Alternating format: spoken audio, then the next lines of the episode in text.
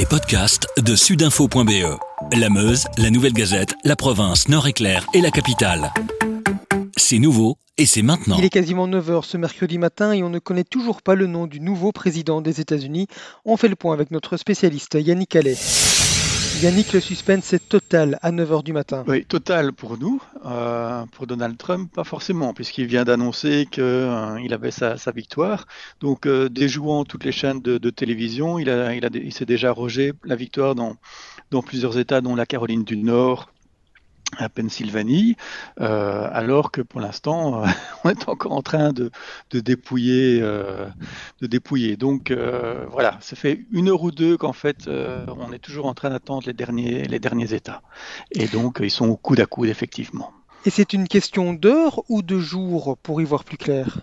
Bah, ça, en, tout cas, une question d'heure, c'est certain, voire de jours, parce que euh, les démocrates tiennent absolument à qu'on comptabilise tous les votes par, euh, par la poste.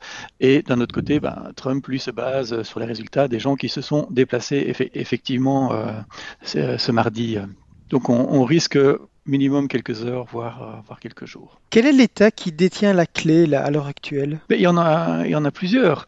la Pennsylvanie euh, c'est un des derniers États euh, où, euh, on ne connaît pas encore la, le verdict. Et là, c'est 20 grands électeurs. Ensuite, il y a euh, la Géorgie, 16, et la Caroline du Nord, 15. Bon, après viennent d'autres États comme le Wisconsin et l'Arizona, où là, on est plutôt sur une dizaine. Donc, euh, bah, tous les États qui restent sont importants pour un camp ou l'autre.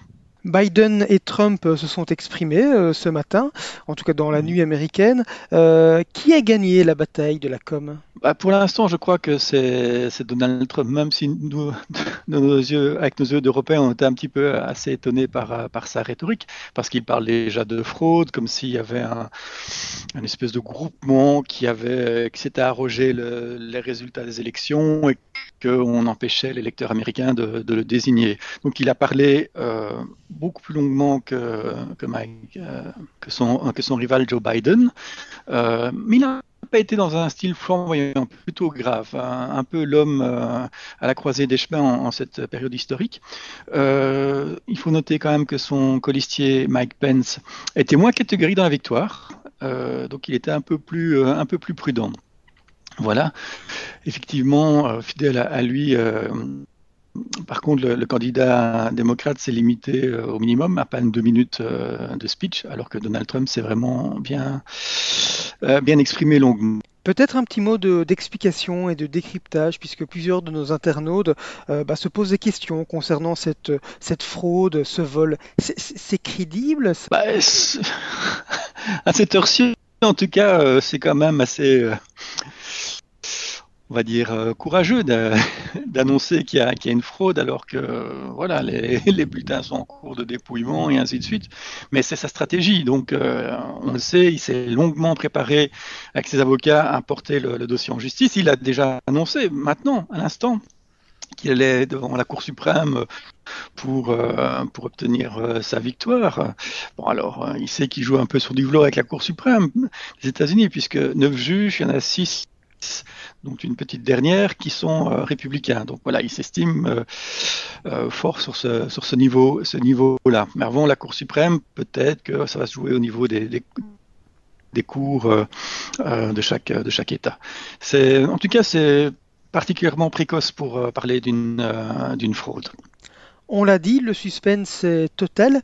Par contre, plus les heures passent et plus quelque chose nous semble très très clair, c'est qu'une nouvelle fois, comme en 2016, eh ben, les sondages qui annonçaient une large victoire de Biden, ben, ils se sont encore trompés. Euh, effectivement on avait désigné que plusieurs États, euh, et là je parle de, des États dont on connaît déjà les, résultats, hein, euh, plusieurs États pourraient basculer dans, le camp. Donc on avait cité notamment la, Floride, le Sunshine State. Euh, selon les dernières euh, dépouillements, euh, Trump l'emporterait au moins avec 400 000 voix d'avance. Texas, là aussi un État qui était soi-disant contesté, 700 000 voix d'avance, et l'Ohio, 500 000. Donc dans les, trois États pour lesquels on, sait déjà plus sur la, victoire, là, il a une victoire nette, nette et franche. Effectivement, c'est moins partagé que ce que les sondages l'avaient laissé entendre. pour les autres, Pennsylvanie, euh, Wisconsin et compagnie, là, on attend. On est dans l'expectative. Avec sudinfo.be, la Meuse, la Nouvelle Gazette, la province, Nord-Éclair et la capitale, passez en mode local.